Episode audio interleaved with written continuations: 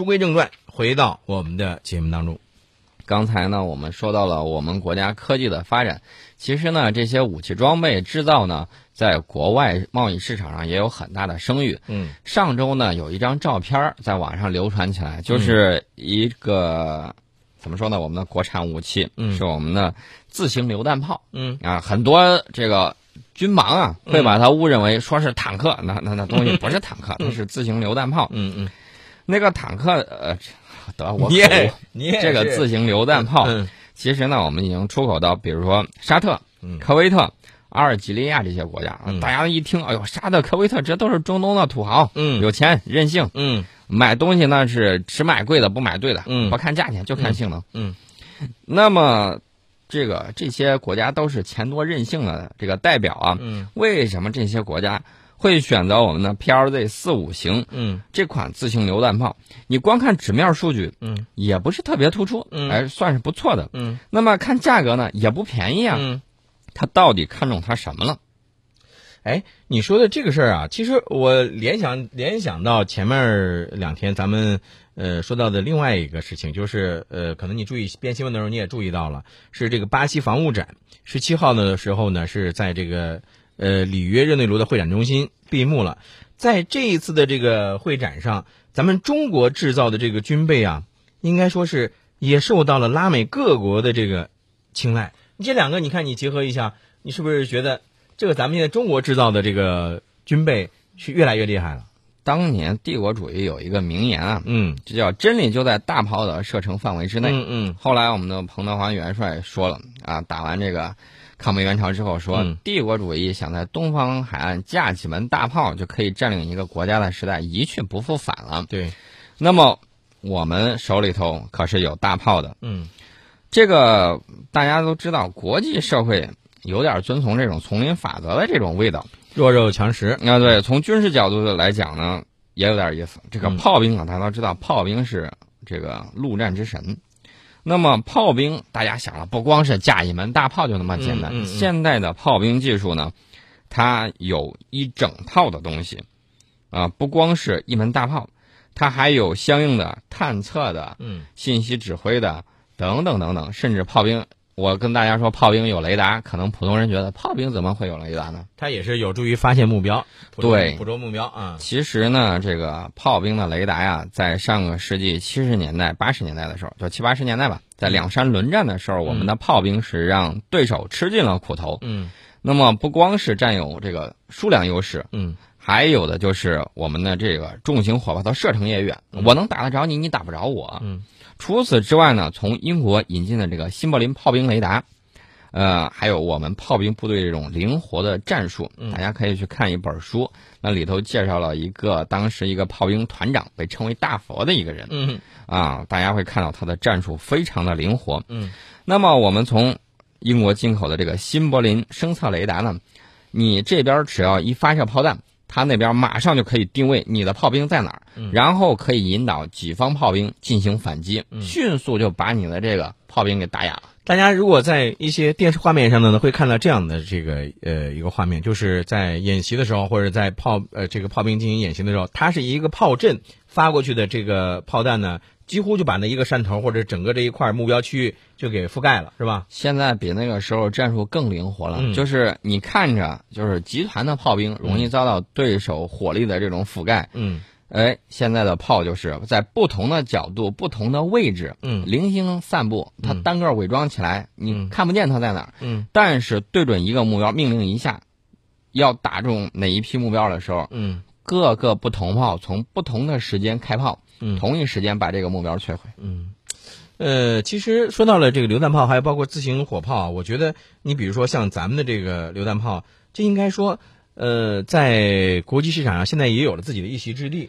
对这个火炮呢，当时是九十年代的时候，我们达到世界先进水平的这种深管自行火炮系统。嗯，它最大的卖点就在于系统化。嗯，购买这套系统的国家呢，实际上可以获得一整套营级炮兵作战指挥系统。嗯哎，这就是为什么看到它这个纸面数据，嗯哎，也不是最优的。嗯为什么它价钱还比较昂贵的原因。嗯那么它四五倍口径的这种火炮射程嗯，比当时国际上流行那会儿是三九倍口径的嗯啊，比这个火炮要远了不少。嗯，那么其实呢，大家还津津乐道的是什么呢？就是这个自行榴弹炮里头有空调系统。嗯，大家知道沙特呀、科威特热啊，沙漠地啊，区，对，沙漠地区热，嗯直接温度外头直接温度五十度以上，你在这个沙漠里头操作火炮，再蹲到那个没有空调的这种，呃，自行榴弹的这种受罪啊，啊，那他绝对受罪。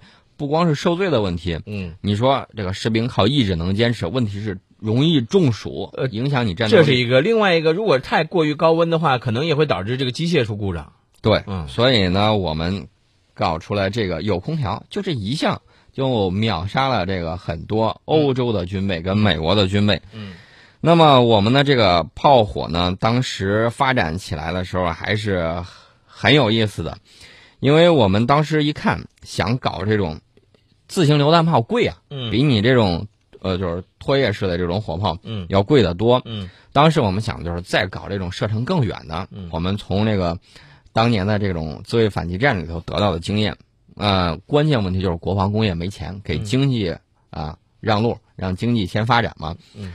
那么这个时候我们想呢，一看这个海湾战争打起来了，大家一看不对劲呐、这个自行榴弹炮才是趋势，你搞这种牵引式火炮那不行，机动能力达不到。对，怎么办呢？大家想先立项吧，先把这个做出来。嗯但是呢，俩手一摊没钱，啊，最后军工部门只能自筹资金。嗯呃，这个我们当时就是在八三年的时候得到国家批准，开始研发这种 W 幺一九八八型的这种加榴炮。后来呢，这个火炮还是得到了这个国家支持。到八六年的时候，列为重要的一个工程。呃，我们到什么时候看见了吗？到这个呃五十周年庆阅兵的时候，我们看到了。呃，大家就发现这种东西发展的确实是一波三折，嗯而且呢，科威特说我就想要这个东西，嗯呃，我给你提供资金，你把这个东西给我弄出来。嗯结果呢，海湾战争爆发了，海湾战争一爆发，然后我们本来是给他运过去的，运到半道儿一看，一爆发，科威特已经被伊拉克给占了，那得又打道回府了。没想到海湾战争打完之后，科威特说这个东西我还要对，啊，你给把它弄来。嗯好，我们继续研制，继续发展，就把它给了科威特。科威特一用说：“哎呀，这东西好！哎呀，大夏天我往这个空调车里头一坐啊，开着炮，那真是相当的惬意，嗯打得又远，威力又大，嗯。嗯，爽！再来一些。呃，你让我想起来了，原来这个呃叫什么？那个那个广告词儿是怎么来说？这个呃，吃着火锅什么唱着歌唱着歌，你你它是这样的一个节奏吗？你看，我们呃仔细分析了一下这个海湾战争的时候，我们觉得，哎呦，刚才我说到了，我们终于认识到，嗯自行火炮才是未来发展趋势。对，所以说呢，呃，我们对这种幺五五毫米的牵引炮就态度就由热转凉。嗯那么我们认真研究了未来自行火炮的这种研制方向呢，就打算有一个新决定。嗯嗯，用新型的幺五五毫米五十二倍口径的这种自行火炮装备我军，这就是现在我们列装的 PLZ 零五式的自行火炮嗯。啊。其实呃，你刚才说到这 PLZ PLZ 四五，这个是在两千年的时候是首次向科威特交付的，对吧？这个应该说是咱们中国的这个二代的自行火炮。呃，对，其实呢，我们的这个发展还是比较多的。科威特方面装备了五十四门，嗯啊，买了不少。这个价钱我跟你说可不低。当初的时候，两伊大战的时候，他们买我们的这种军工啊，呃，大部分都是这种便宜的装备。嗯然后大家就觉得，哎呀，这个便宜。其实人家还有个印象就是，便宜虽然挺结实，但是技术含量不高啊。嗯嗯现在呢，有了这个之后，大家发现，哟，价钱公道，量又足，好东西。扣一套买完之后，沙特买。你说这样的谁谁不要啊？对不对？对，那么我们最新的有 PLZ 五二型的，嗯。这个呢，它里头有什么好处吧？呃，出现了这种模块化的这种发射药技术。嗯。呃，有专家就说了，这个弹丸呢全自动装填，嗯。弹丸唰唰唰唰自动装弹机往上装。嗯。那么它的这个装填结构呢，就不需要成员把这个发射药哎，然后你在那儿一块儿一块儿往上装了，嗯。搁到半自动装填机上，由装填机送入炮膛，哎，方便吧？对省力吧？对，你要知道，其他很多国家的这种自行火炮，你知道是怎么弄的吗？自己扛上炮弹往里头塞，不是这个最早的时候，这个炮弹装填手其实真的是一个力气活儿。绝对是个力气活儿，嗯那比你扛两袋面还重。你想，你一次放一发炮弹吧，你还行；放两发炮弹你也能坚持住，但是连放个五几发以后，你就能抬不起来了呀。它那个炮弹特别粗，大家算一算，幺五五毫米嗯啊，就是十五点五厘米。嗯，然后大家想一想，将近一米长的这么大炮弹，什么重量？你想得有神力才行啊。嗯现在你说咱们有了这样一个自动的装填的话，那这样就省了太大的事儿了。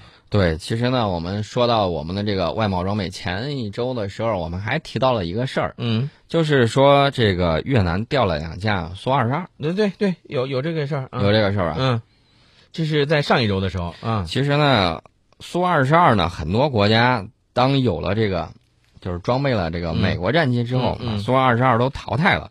那么俄罗斯呢，在这个苏联解体之后就不生产这个飞机。嗯当年这个越南装备了很多这个飞机之后，他发现他没有这样的工业能力，造不出来配件没有零件。嗯然后呢，就东挪西凑，趁着哪些国家，比如说波兰这些国家，嗯把这些装备都淘汰了，他就过去说：“哎，我买你点新的，嗯然后把我这个零件替换一下。嗯这个苏二十二呢，也是怎么说呢？你从这个角度，你都能看出来越南的空军跟他军队到底是么什么样一个技术水平。对对对，你说到这儿我就想起来了，前一段时间看过一条新闻啊，说有一哥们儿他买了四这个呃两辆一模一样的车，嗯，其中一辆车干嘛用的，你知道吗？那辆车他不开，就搁到那儿，就是为了这辆车如果有问题了，把那辆车上的这零件给拆下来，然后呢装到这辆车上。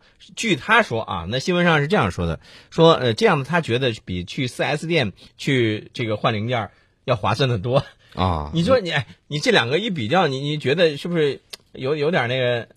其实呢，世界很多军工企业都是通行的做法啊，整套东西卖给你便宜，一问零部件儿漫天要价。没错。